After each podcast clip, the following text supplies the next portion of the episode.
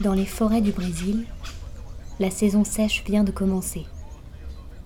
La rivière Tapajos exhale de longues plages au sable clair.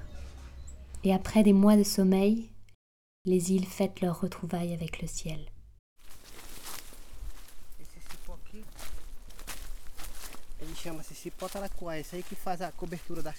Pito est indigène Kumaruara, et le soir il vient me rendre visite.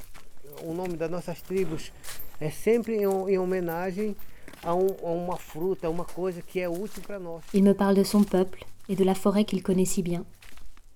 Des tribus qui vivent dans cette partie de l'Amazonie et des collecteurs de caoutchouc, éblouis par ce qu'on a un jour appelé l'or blanc. E e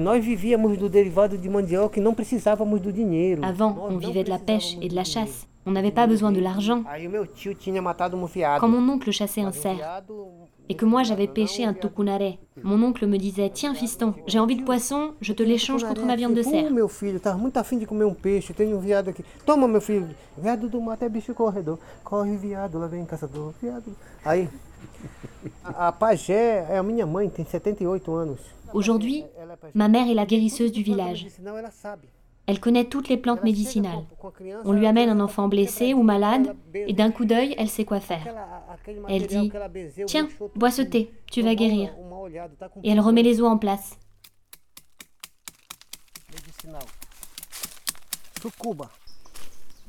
Pito a quitté son village. Ses filles sont parties étudier à Santarém et il est devenu guide. Les jours de négociation, il me demande parfois de l'accompagner. Entendeu? Aí já sai mais barato, bem mais barato que de É, cá. 150 para cada. 150 pra cada. So what do you think? Dans un portugais maladroit, je facilite sa discussion avec les voyageurs. Ok. Vamos indo? Então, 225, Pra né? ali, Sim, assim é. Pour me remercier, il m'emmène passer de longues heures dans la jungle et me laisse l'enregistrer.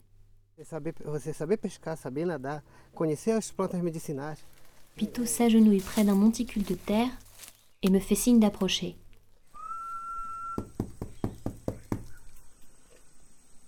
Et bientôt les voilà qui sortent de terre. De grosses fourmis à tête rouge, prêtes à défendre la colonie. Leurs mandibules s'ouvrent et se referment dans le vide à la recherche de l'assaillant. Pito saisit l'une des fourmis et la porte à sa bouche. Il m'entend une autre que je croque avec précaution. Un goût d'ail et de citron se répand sur ma langue. Ici, certaines fourmis servent d'épices, de médicaments, ou même d'anti-moustiques. Attends, je vais te faire un cadeau. Qu'est-ce que c'est? Tu es trop curieuse, petite fille.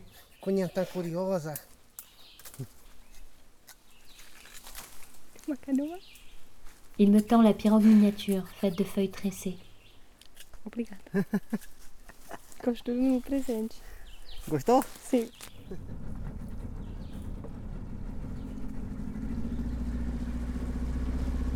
Perchées sur leurs échasses, de rares maisons se hissent au-dessus de la surface. Oiseaux, arbres et bateaux se reflètent tête en bas. Et le monde ressemble à un pliage d'enfants. Le bateau s'enfonce dans les marécages.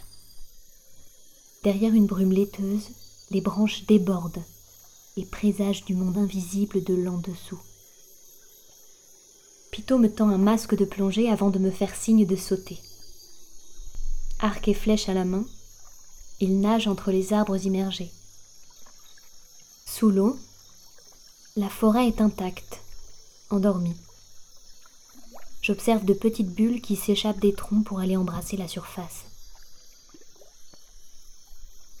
De son côté, Pito guette les poissons avant de les transpercer d'une flèche. Il les enfile patiemment sur une branche qu'il accroche à sa ceinture, et le long de sa cuisse, le collier d'écailles scintille.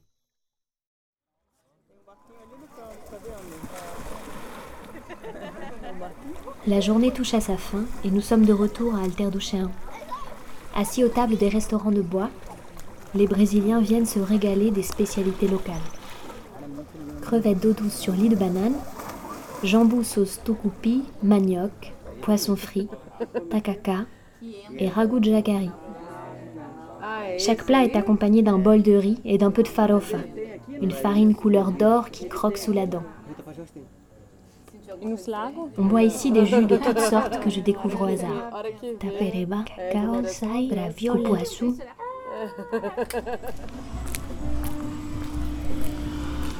Je sors découvrir la vie nocturne en compagnie d'un groupe de Brésiliens. Sur les chemins de terre, la foule se réunit pour chanter et danser la légende du Boto, le dauphin rose à forme humaine.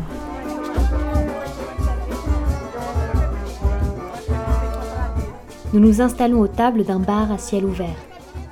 Autour de nous, certains fument des cigarettes roulées dans de fines feuilles de paille. Et la caipirinha coule à flot.